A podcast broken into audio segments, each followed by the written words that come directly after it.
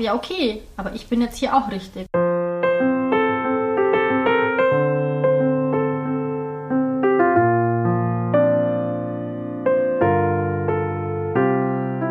Das ist ja alles so, wie es sein soll. Vertraue.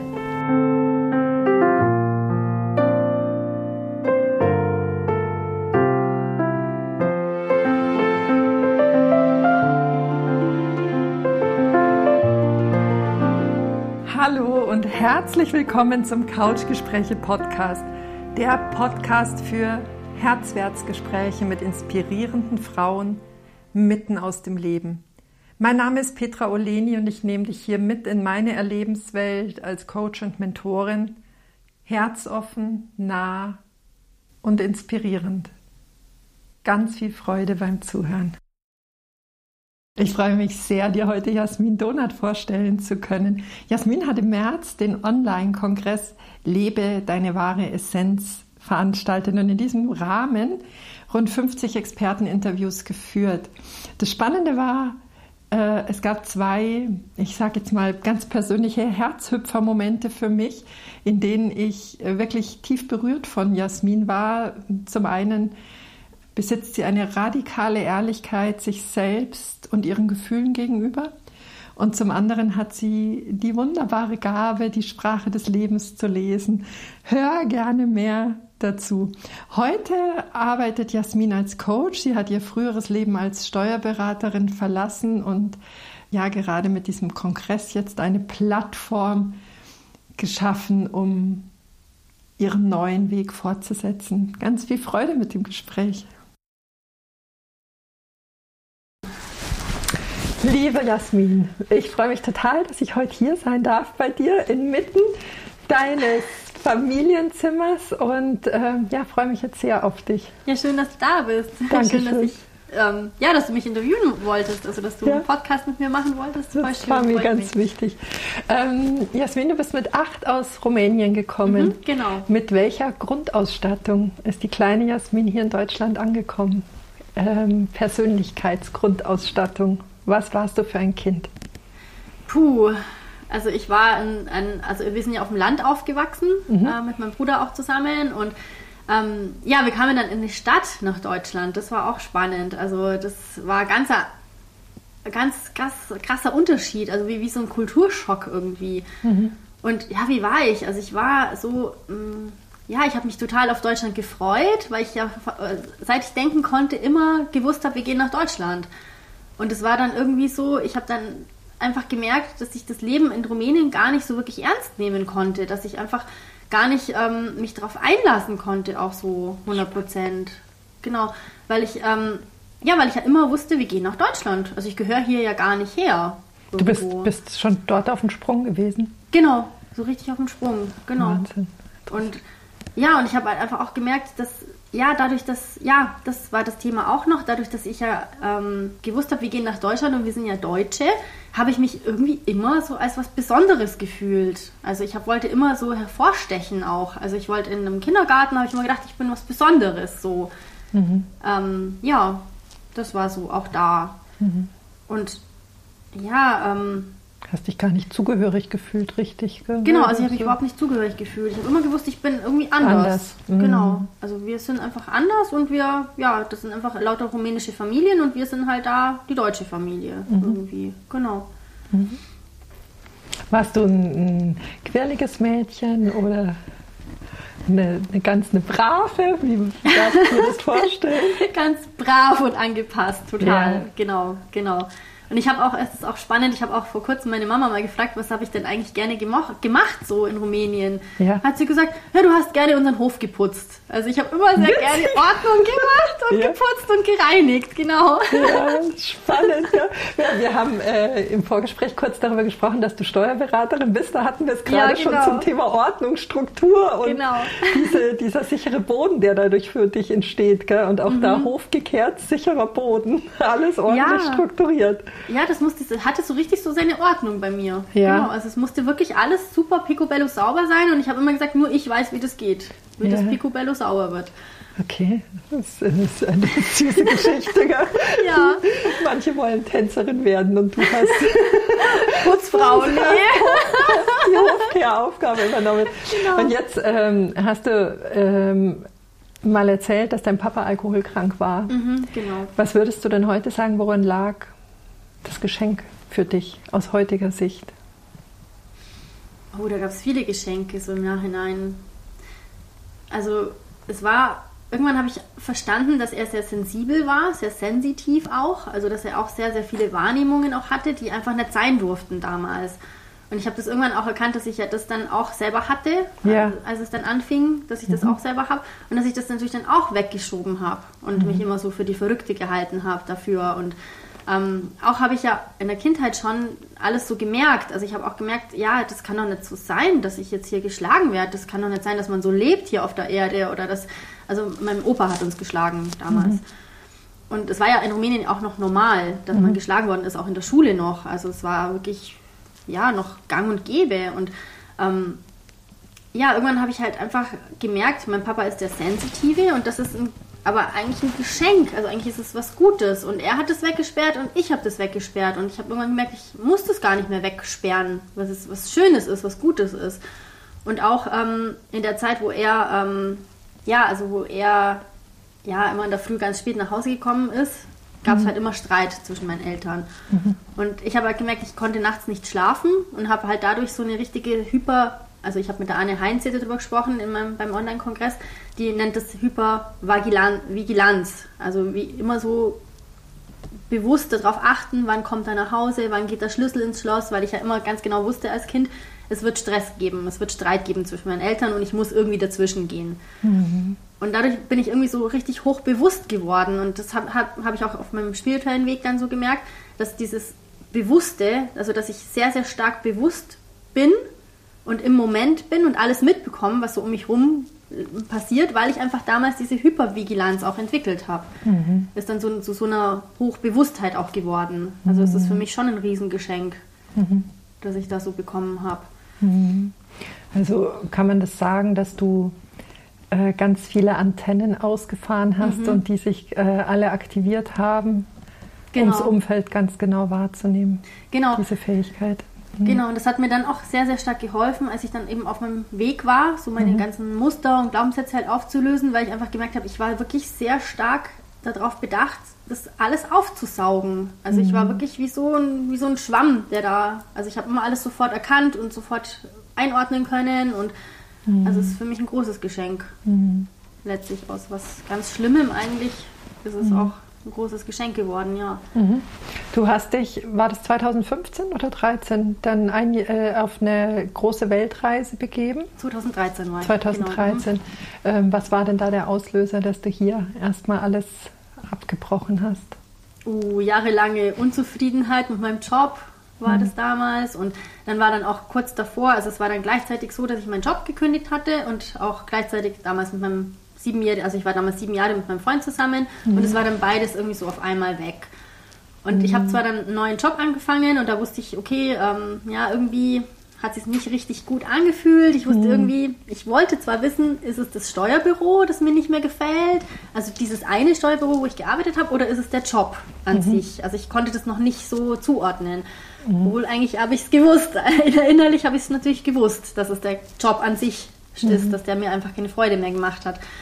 Wollte aber trotzdem nochmal einen anderen Arbeit, also halt Arbeitgeber halt ausprobieren. Mhm.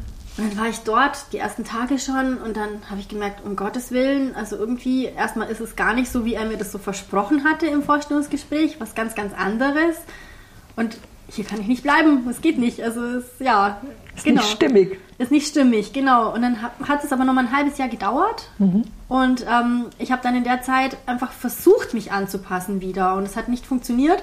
Hat einfach nicht funktioniert, weil ich einfach gemerkt habe, nee, also dieser Job ist es. Es ist einfach der Job. Und es ist nicht dieses Büro, dass, dass, dass ich dadurch jetzt was verändert hätte, sondern ich kann diesen Job nicht mehr machen. Mhm. Wie hast du es gespürt? Oder woran hast du körperliche Symptome gehabt? Oder?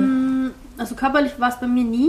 Also es war eher so, dass ich Depressionen dann einfach hatte. Also wirklich psychisch dann war es eher bei mir. Genau, mhm. dass ich halt depressiv war und irgendwie gemerkt habe, so ich habe irgendwie gar keinen Sinn im Leben. Also mhm. ich, ähm, es kann doch nicht sein, dass ich da hingehe und einfach wegen, wegen Geld irgendwie arbeite und also mhm. kann es irgendwie nicht sein und mich da durchschlepp durch den Tag. Genau, und ich hatte dann auch irgendwie immer Angst, also sobald es darum ging, mit Menschen Kontakt zu haben, hatte ich irgendwie Angst, immer nicht richtig zu sein, nicht gut genug zu sein. Also mhm. ich habe immer gedacht, ich muss den Chef davor schicken. Das mhm. war davor schon in diesem Büro dann so. Und in dem anderen Büro, in dem neuen Büro, wo ich dann angefangen hatte, da musste ich halt auch mit, mit äh, Kunden dann eben sofort in, in Kontakt gehen. Mhm. Und da habe ich immer gemerkt, so, ich habe immer Angst. Also ich, ich konnte mit denen gar nicht so wirklich ähm, reden oder irgendwie denen die beraten, weil ich einfach immer Angst hatte, dann nicht richtig zu sein, nicht gut genug zu sein. Mhm. Genau. Und dann hast du dich ein halbes Jahr später auf die Reise gemacht. Genau, das war auch so ein, so ein ganz langer Prozess, wo ich wirklich, ähm, ich war ja noch nie vorher wirklich alleine auf Reisen. Also ich einmal und nicht lange. Und du bist ganz alleine gestartet? Genau, ich bin ganz allein gestartet dann, genau. Mhm. Ja, und da war es dann so, ähm, dass mein Ex-Freund nochmal in meinem Leben dann aufgetaucht ist und der dann gesagt hat, ja, du bist doch schon immer gerne auf Reisen gegangen und du konntest ja mit mir in der Zeit gar nicht so wirklich auf Reisen gehen, weil mhm. er hatte ja nie Geld irgendwie und ich habe natürlich mich wieder angepasst und zurückgesteckt und dann hat er gesagt, ja, mach's doch jetzt. Also warum machst du es jetzt nicht? Und da hab, irgendwas hat dann da so bei mir Klick gemacht, dass ich gesagt habe, ja klar, er hat recht, warum eigentlich nicht? Mhm. Ich kann das doch jetzt machen. Ich habe einfach Ersparnisse, also mache ich das jetzt auch. Ja, und dann hat aber trotzdem noch mal gedauert, bis ich mich tatsächlich getraut habe, da wirklich zu kündigen und zu sagen, okay, ich mache das jetzt. Mhm. Ja, und dann bin ich dann los. Einfach, weil ich auch gewusst habe, irgendwie, ähm, ja, ich möchte, also irgendwas zieht mich da. Also es, es muss irgendwie sein. Also mhm. ich, ich, konnte dann auch irgendwann gar nichts mehr dagegen machen und habe auch gemerkt, als ich dann die Entscheidung getroffen habe, hat sich alles gefügt. Auf einmal ist dann alles so ineinander gefallen und sind, ich habe dann auch überlegt, ja, wie soll ich denn meine Wohnung auflösen? Ich hab, wo soll ich meine Möbel hin tun? Es kamen lauter Lösungen in mein Leben. Mhm. Also, wie, war wie, wie lange warst du weg? Ich war 14 Monate insgesamt weg. Mhm. Und wo hat es dich da überall hingeführt? Ja, also zuerst war das ja geplant als Sprachreise. Ich habe acht Monate Sprachreise gebucht und dann habe ich nach drei Monaten schon gemerkt, naja, du wolltest das nun, du wolltest doch eine Auszeit. Also irgendwie ähm, ist es nicht mehr stimmig, dass ich dann das so viel auf, also ich hatte dann Englisch ähm, nochmal aufgefrischt und das war mir aber dann zu viel. Ich sollte dann auf einmal Diktate auf Englisch schreiben, wo ich gesagt habe, ja, ich will das aber gar nicht und irgendwie äh, brauche ich das auch gar nicht und ich wollte doch eine Auszeit. Also mhm. genau, und dann bin ich damals irgendwie so auf eine Zehn-Tages-Reise, Busreise gegangen und habe eine Frau kennengelernt, also ein Mädchen eigentlich, die war damals 18 und hat eine Weltreise gemacht. Und dann habe ich gemerkt, okay, also wenn die 18 ist und ich war damals über 30, dann schaffe ich das auch. Also wenn die das mit 18 schafft, ich schaffe das mit meinen über 30 auch. Ja, und dann habe ich halt entschieden, dann daraus eine Weltreise dann zu machen. Also und, und das war auch ganz spannend. Da hat wirklich alles Verfügung, weil ich bin dann zurückgekommen von diesen zehn Tagen und es war tatsächlich so, ich habe dann sofort am nächsten Tag angerufen und gesagt, ich storniere das Ganze, also den, den restlichen Kurs. Und es war der allerletzte Tag, an dem ich noch hätte, also wo ich mein Geld noch zurückbekommen habe. Also 80 Prozent davon, zwar mhm. nur, in Anführungsstrichle. Aber es war der letzte Tag. Wenn ich einen Tag später angerufen hätte, hätte ich gar nichts mehr zurückbekommen. Wow, gell? Ja. Großartig. Genau, ja. ja. Und da habe ich dann äh, eben ja, mich dann getraut und habe einfach gewusst, okay, ich gehe jetzt dann auf Weltreise und es hat mich danach dann ja überwiegend Südamerika. Überwiegend Südamerika. Ah. Genau, und Mittelamerika, weil ich ja so, ähm, ja, ich, ich habe Spanisch geliebt. Mhm. Also schon als, als Kind. Ich habe ja auch getanzt vorher. Ich habe auch so lateinamerikanische Tänze getanzt und immer diese spanische Musik gehört. Und ich habe irgendwie gesagt, ich möchte irgendwann das auch lernen. Also ich möchte auch wirklich richtig Spanisch sprechen können. Ursprünglich. Genau, mhm. genau. Mhm. Ja, und dann hat es mich eben Mittelamerika und Südamerika, also überwiegend hingezogen. Ich war auch in Australien, Neuseeland, mhm. die Gegend. Toll. Genau. Gab es ähm, besondere Begegnungen in diesen 14 Monaten? Ja, ganz viele. Ja. ja, und ich muss dann noch eine spannende Geschichte dazu erzählen. Das war nämlich dann wirklich so, bevor ich losgefahren bin, war es so ein Schlüsselerlebnis in meinem, in meinem bis damaligen Leben, ist da ähm, passiert. Und zwar habe ich mich davor noch mit einer Arbeitskollegin getroffen mhm. und die hat dann, also ich habe dann zu ihr gesagt, so ja, jetzt habe ich Angst. Ich habe doch immer Angst, mich mit neuen Menschen zu treffen. Ich habe das auch bei den Mandanten ja gemerkt. Ich habe immer Angst vor denen, nicht richtig zu sein, nicht gut genug zu sein. Und jetzt treffe ich ja lauter neue Menschen. Um Gottes Willen, ich. Also ich weiß gar nicht, warum, also wie ich das entschieden habe, das zu machen, so eine Weltreise. Und dann hat sie gesagt, ja, sei doch einfach du. Und Und das war dann wirklich so ein Gänsehautmoment für mich, weil ich dann einfach zu ihr gesagt habe, ja, wer bin ich denn? Also wer bin ich überhaupt? Weiß Stark. ich doch gar nicht. Mhm. Genau, und es war dann so, ähm, ja, sie hat das, also sie hat zwar keine Antwort gewusst, aber sie hat dann gesagt, ja, versuch's doch wenigstens. Also vielleicht wirst du es auch rausfinden. Genau, und ja, das Großartig. war so, Ja, genau, mein Schlüsselerlebnis. Und da habe ich dann einfach auch gemerkt, dass es mich dann komplett geführt hat. Ja. Also auf einmal fing dann einfach diese Führung auch an. Also auch schon in den Vorbereitungen eben zu dem, zu dem, äh, zu der Reise habe ich auch gemerkt, dass sich alles so gefügt hat. Ja. Aber dann auf der Reise nochmal extremer, dass dann einfach wirklich Menschen in mein Leben gekommen sind, die plötzlich über Gott gesprochen haben oder über Yoga oder über Glaubenssätze auflösen und so weiter. Also es war dann wirklich immer, dass ich im Nachhinein gemerkt habe, ach ja, das greift alles so ineinander. Alles, was gerade dran ist für dich, ja, genau. wird, dir, wird dir gebracht. Du musst nur genau. pflücken. Genau. Wahnsinn. Schön. Genau. Und natürlich die, die ähm, allergenialste Begegnung war dann natürlich der Papa von meiner Tochter. Mhm. Genau. Magst du da ein bisschen drüber erzählen? Ja, sehr gern. Ja, also das war so, ähm, ich habe den halt getroffen.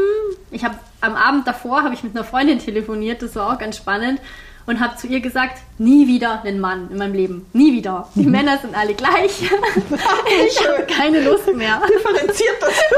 genau. Gespräch. Total. Aber es war so meine Erfahrung auf der Reise, dass halt irgendwie halt, ja gerade auf der Reise, dass irgendwie die Männer dann denken, man ist da freiwillig. freiwillig, genau. Also man ist irgendwie einfach immer für die bereit, irgendwie da mit denen was zu haben oder so. Nee, und so habe ich gesagt, das will ich gar nicht. Sowas will ich einfach nicht mehr. Und ich will das auch überhaupt nicht mehr. Nie wieder ein Mann. Ja, und zack, äh, nee, es war sogar am gleichen Abend. und dann hat mich eine, ich habe ja damals auch noch einen Spanischkurs dort gemacht, eben in Cartagena, und ähm, wo ich ihn kennengelernt habe in Kolumbien.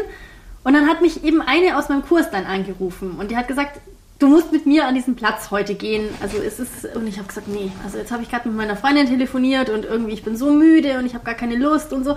Aber irgendwas in mir wusste, ich muss dahin. Ja. Und dann habe ich zugesagt, habe ich gesagt, okay, wir können ja einfach nur was essen, ist ja okay. Ich muss ja nicht auf die Party mitgehen danach, aber wir können uns einfach auf dem Platz da äh, hinsetzen und was essen und danach gehe ich nach Hause.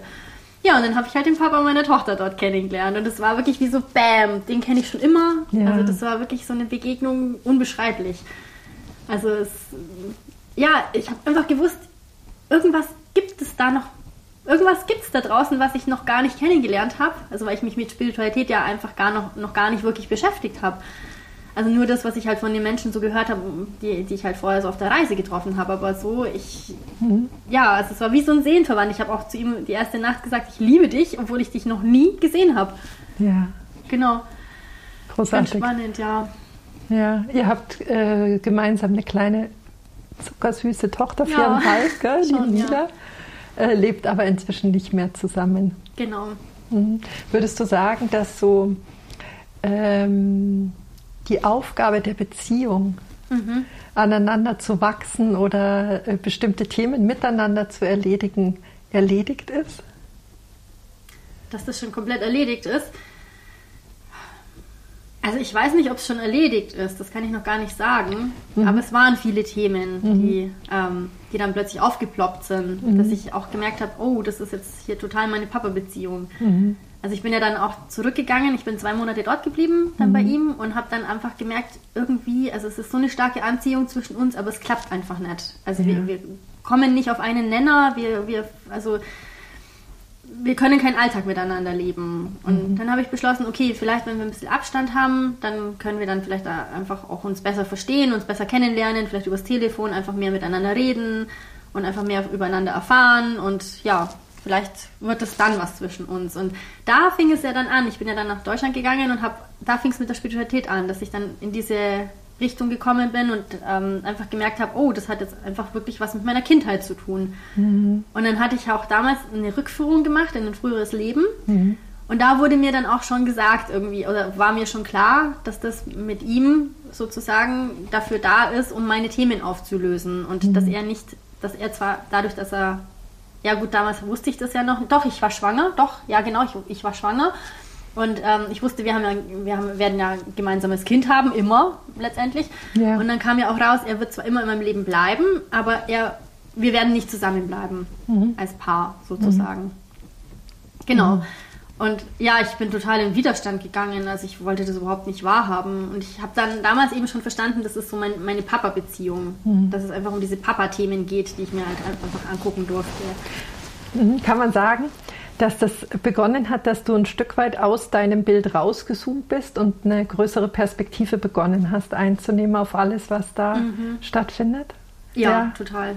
Jetzt ja. habe ich dich, ich habe dir das auch gesagt, also ähm, du hast ja diese ganz grandiose Gabe, dass du Zeichen des Lebens so gut lesen kannst. Ja. Äh, ich, also ich glaube, wir sind alle, das Leben spricht mit uns. Wir, ja. wir verstehen die Sprache manchmal nicht und wir können mhm. es nicht so gut lesen. Genau. Aber äh, hast du da vielleicht mal zwei, drei Beispiele dafür, wie du, ja, wie du diese Botschaften wahrnimmst oder mhm. wie sie sich dir zeigen?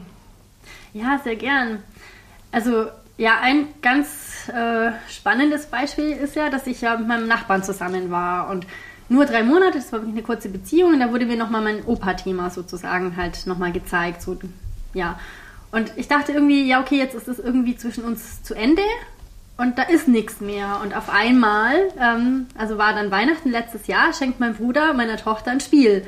Und dann war halt einfach diese Figur da drin und die sah genauso aus wie mein Nachbar. Absolut. Also es ist eins zu eins. Und ja, auf einmal habe ich verstanden, da ist noch was, da ist noch mhm. was offen. Und ich habe dann zwei Tage später, habe ich sie da, da liegen gehabt, in, im, im Wohnzimmer eben.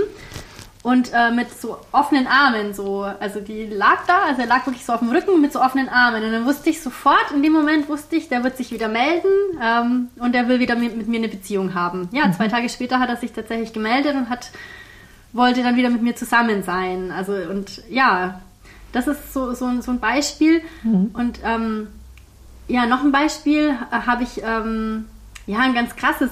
Ich bin damit damals mit so Gedanken durch den Kopf äh, durch die Stadt gefahren, dass ich meinen, dass ich den Papa meiner Tochter ja irgendwie heiraten will, damit er einen Aufenthaltstitel verlängert bekommt. Mhm. Und ich bin genau mit diesen Gedanken im Kopf mit meiner Tochter durch die Stadt gefahren und in dem Moment, wo ich diese Gedanken im Kopf habe, fahre ich an einem Plakat vorbei, wo dann drauf gestanden ist, ihr müsst ja nicht gleich heiraten. Witzig. Genau. Und da habe ich mich dann dran erinnert, ach ja, diese Rückführung damals und ach ja, was hat die mir eigentlich gesagt und wie läuft es eigentlich gerade zwischen uns? Das ist ja irgendwie, ja. Äh, ja, ja, deutet ja alles darauf hinaus, dass es eher so zu Ende geht. Ja. Genau, und dann wusste ich einfach für mich, also vom, es ist so, eine, so ein, ja, ich glaube, das ist vom Geist her, dass man das dann einfach schon weiß, dass das jetzt richtig ist, dass das jetzt stimmt. Mhm. Weil es kann ja zum Beispiel auch sein, dass ich dagegen irgendwie innerlich protestiere und irgendwie merke, ja, nee, das stimmt doch jetzt gar nicht. Also ich, das, ja, ich will das doch anders haben. Natürlich will ich ihn heiraten. Hätte ja auch sein können, dass das so passiert, ja, ja. passieren Klar. hätte können. Klar. Aber ich habe sofort innerlich gewusst, das stimmt. Na, Wir also, müssen nicht gleich heiraten. Genau, also so diese, äh, du bist bereit, also du gehst nicht in den Widerstand, wenn du diese Botschaften genau. siehst, sondern du sagst, genau. ah, spannend, genau. da bin ich ja, ja jetzt mal genau. gespannt. Geht ja auch anders. Genau. Also du, du lädst es sozusagen ein und sagst, mhm. gut, lasse ich mich ein auf diese Botschaft. Ja, genau, oder auch was ganz, ganz spannend war. Also das hatte dann auch mit meinem, mit meinem äh, Nachbarn zu tun, als ich mit ihm zusammen war, weil das wirklich diese drei Monate sind. Ich kann das halt genau auf diese drei Monate auch ähm, eingrenzen. eingrenzen. Mhm. Ähm, weil auf einmal habe ich gemerkt, es geht jetzt auch irgendwie nur um Schönheit. Also es gab dann eine Woche, da ging es nur um Schönheit. Und dann habe ich auch so eine schöne, ähm, äh, schöne Federn von ihm bekommen, mhm. so Pfauenfedern. Und dann habe ich ich habe viel nachgeguckt, was bedeutet eigentlich mhm. das so, ähm, also mit Krafttieren. Krafttiere, genau, ja. Genau, da bin mhm. ich sehr, sehr viel drüber geführt worden. Dann habe ich das nachgeschaut und es stand halt für Schönheit. Und dann wusste ich, okay, es geht jetzt hier um Schönheit. Und dann gab es einen Zeitpunkt, wo es nur, wo ich überall nur Herzen gesehen habe. Und dann habe ich verstanden, okay, Liebe, ich darf jetzt alles lieben, was jetzt gerade auftaucht. Mhm. Und dann ging es auch ums Spielen und ums Glück zum mhm. Beispiel. Und dann habe ich immer so gewusst, okay, eine Zeit lang, es ging nur um Glück. Also es war in der Zeit. Du hast Themenwochen in dir gehabt. Ja, genau, es war wie so Themenwochen. Themenwochen gehabt. Genau. Mhm. Und dann irgendwann habe ich gemerkt, okay, also auf einmal zieht es mich dann zu Anne Biedermann, also die, mhm. äh, die ich ja auch im, im äh, Kongress interviewt habe. Und dann haben, haben wir auf die, an diesem Abend, weil ich habe das immer nicht verstanden, ich habe immer gedacht, Jasmin, du bist doch total bescheuert. Also ich habe das zwar wahrgenommen, aber dadurch, dass ich dieses ähm, Thema aus der Kindheit eben hatte mit dem Verrücktsein, habe ich immer gedacht, du spinnst. Also komm, das bildest du dir jetzt einfach ein, dass das jetzt, dass das jetzt hier deine Botschaften sind. Mhm. Also ich konnte es lange nicht annehmen. Mhm. Ja, und dann war ich halt in diesem Abend bei der, bei der Anne Biedermann und dann erzählt sie genau von diesen zwölf Also es war wie so Gänsehautmoment von diesen zwölf Seelenessenzen, die mir gezeigt worden sind in diesen drei Monaten. Mhm. Und ich habe echt gesagt, so Anne, also auf einmal verstehe ich das alles. Auf einmal ist das wie so ein Komplettbild, was mir eigentlich in den letzten Monaten gezeigt worden ist. Als einzelne Puzzleteile zu genau. dir gekommen ist. Genau. Du dich tiefer damit befasst hast und dann ist es ein ganzes Bild daraus geworden. Genau. Schön. Und ich weiß noch, also es fing ja damals an, ähm, eben nach meiner Reise. Und ich habe damals angefangen, Notizen zu machen darüber, über meine ganzen Wahrnehmungen. Mhm. Und diese Notizen, mit diesen Notizen saß ich dann am, am Tisch von meiner Mama, habe es meinem Bruder gezeigt und der hat damals irgendwie gesagt, ja, das ist doch Blödsinn, völliger mhm. Blödsinn. Und dann habe ich aufgehört, Notizen zu machen, weil ich wirklich dann auch, ja, also mir das halt auch gar nicht mehr, gar nicht mehr erlaubt habe, sozusagen, dass das ja alles richtig sein könnte. Und dann kamen immer mehr solche Wahrnehmungen und ich habe das aber immer so weggeschoben, weil ich immer, also erstens hatte ich ja dieses Thema von der Kindheit und zweitens habe ich immer gedacht, ja, mich, mich versteht ja keiner. Also ja. ich konnte auch mit niemandem drüber reden, irgendwie, ja. weil es keiner verstanden hat. Ja, wie eine fremde Sprache, gell? Genau, genau. Mhm. Ja, äh, du hast den Kongress mehrmals angesprochen. Äh, ja, genau. Eine deiner für mich absolut bezaubernden Eigenschaften während der ganzen Moderation war, dass du wirklich mit einer entwaffnenden Ehrlichkeit Dinge über dich selbst preisgibst, mhm. von denen man vermeintlich sagt, da mache ich mich jetzt ganz schön nackig oder mhm. damit mache ich mich sehr verletzlich. Mhm. Also du bist sehr ehrlich dir selbst gegenüber und stehst auch im Außen dazu. Wie geht es dir mit dem Thema Verletzlichkeit? Oh, das musste ich auch erst mal lernen. Also wirklich so mich verletzlich zu zeigen, weil ich war wirklich wie so ein Eisklotz. Also mhm. ähm, ich habe nie irgendwie äh, was von mir gezeigt. Ich wollte nie was preisgeben früher, weil ja. ich immer gedacht habe, oh, dann bin ich, also ich bin ja nicht gut genug. Also ich ja. bin ja nicht gut so, wie ich bin. Ja. Und äh, je mehr ich halt so von mir weg, ähm, also je weniger ich von mir zeige sozusagen, meine ganzen Freunden, desto mehr mögen die mich ja, weil die wissen ja dann nichts von mir. Also und deine Antennen waren ja ganz wach. Du wusstest genau. ja, wie du gut sein musstest. Ja, genau. Also ich mhm. wusste ja ganz genau, wie man sich verhält, mhm. damit man halt gemocht wird. Ja, und dann habe ich das halt durchgezogen. Und ähm, was war jetzt nochmal die Frage mit dem... Mit der Verletzlichkeit, dass du die... Ah. Du hast gesagt, das musstest du lernen. Genau, genau. Und das habe ich dann wirklich lernen müssen. Es ist gar nicht anders gegangen, als ich mit dem Papa von meiner Tochter zusammen war. Weil da habe ich gemerkt, ähm, also auch, ja, ich habe ja viele Sachen auch entschieden, nicht zu verstehen. Also ich habe auch immer gesagt, ich verstehe nicht, warum meine Mama bei meinem Papa geblieben ist. Also, weil ich immer mitbekommen habe, die haben ja immer gestritten, der war immer Alkoholiker, ist immer, ja, also warum bleibt man da zusammen? Warum trennt man sich nicht?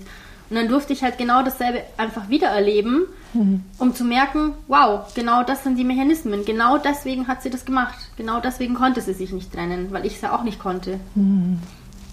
Also es wurde mir so im Endeffekt gezeigt. Und so habe ich mich dann auch immer, immer mehr auch meiner Mama geöffnet, weil ich gemerkt habe, es ist kein Unterschied zwischen ihr und mir.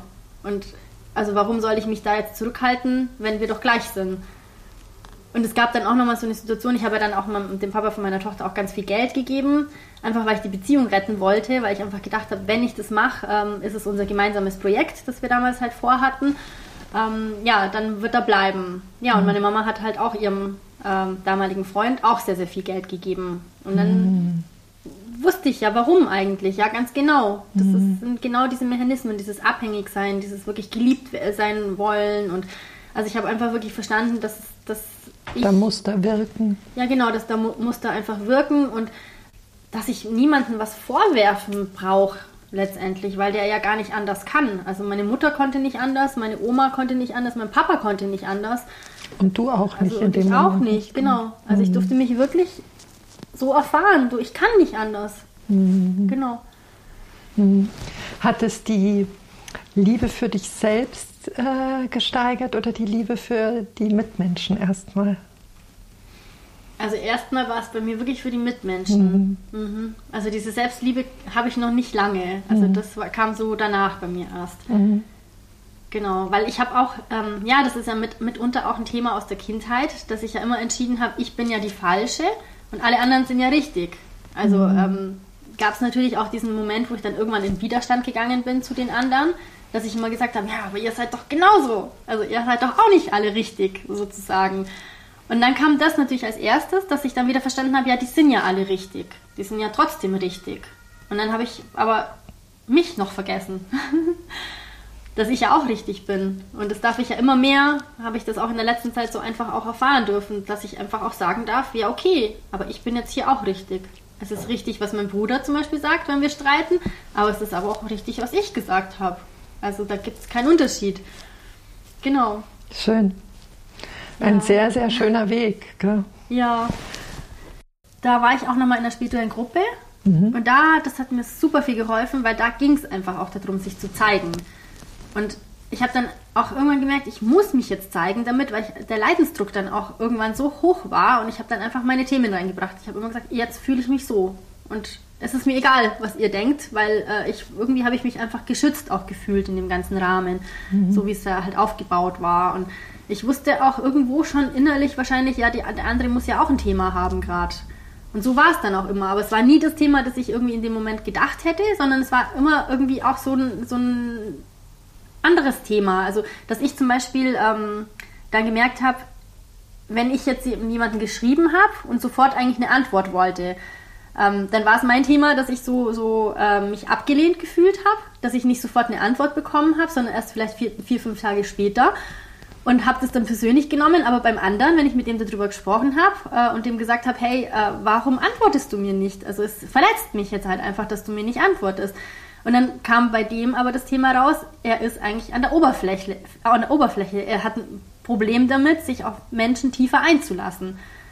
Und das hat mir das dann so, also dadurch, dass das immer öfter dann so war, dass wenn ich gesagt habe, ich bin jetzt hier neidisch zum Beispiel, dass ich einfach von dem anderen erfahren habe, wie es dem eigentlich genau in dem Moment geht. Und das hätte ich vielleicht normalerweise gar nicht erfahren, weil ich es ja gar nicht gesagt hätte. Also der andere hätte es ja auch nicht gesagt. Also wäre ich im Endeffekt in meinem Film drin geblieben.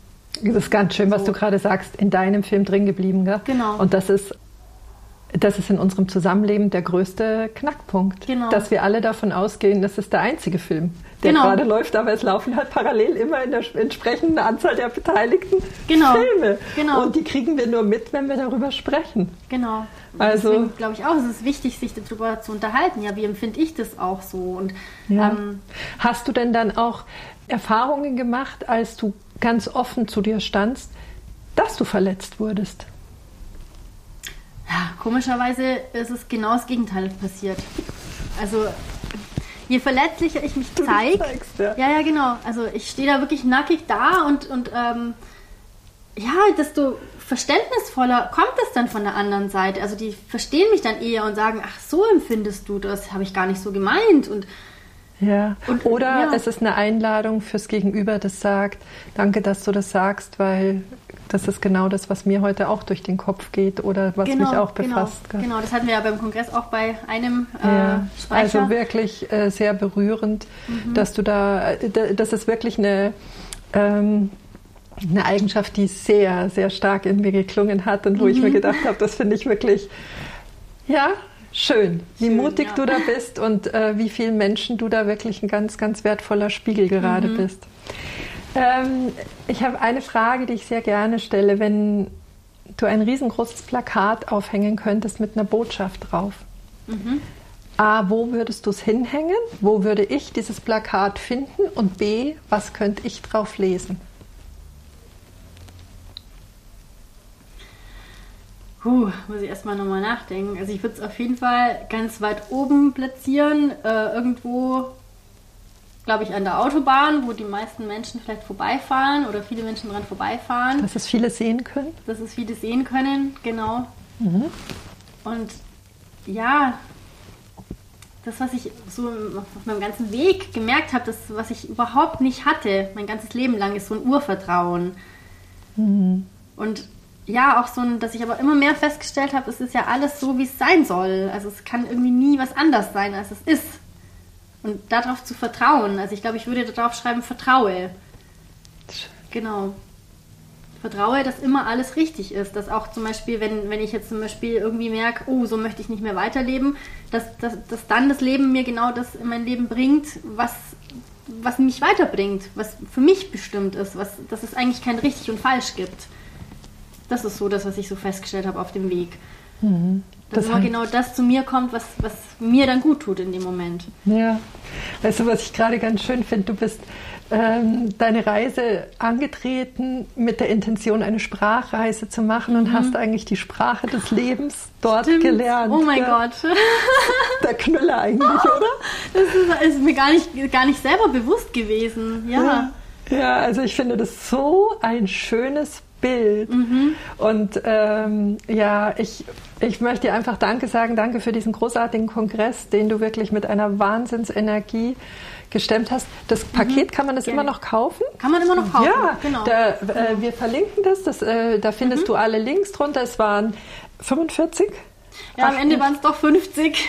50 Interviews. Genau. Es ist ein ganz reichhaltiges Programm. Also es lohnt sich auf alle Fälle, wenn du da noch was ähm, hören möchtest. Und Jasmin in, in absoluter Hochform erleben magst.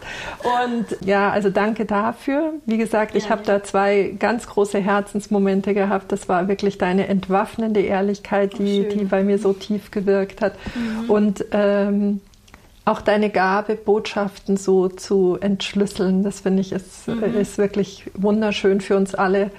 Ähm, ja, unsere Augen, unsere Sinne, unsere Ohren, alle Sinne zu öffnen und da viel wacher zu werden, was, was das Leben so zu sagen hat, mhm. um uns da zu leiten. Also vielen, vielen lieben Dank an dich und alles Liebe für deine kleine Maus Dankeschön. und für alles, was dein Weg jetzt für dich parat hält. Dankeschön. Danke für das schöne Gespräch. Danke dir auch für das schöne Gespräch. Ich hoffe, du hattest die eine oder andere Inspiration oder vielleicht auch einen Gedankenblitz in diesem Gespräch. Ich freue mich, wenn dir der Podcast gefällt, du ihn abonnierst und weiterempfiehlst. Aber vor allen Dingen freue ich mich, wenn wir uns nächste Woche hier wieder hören auf der Couch. Und bis dahin wünsche ich dir eine wunderschöne Woche. Hab's gut. Herzlichst, deine Petra.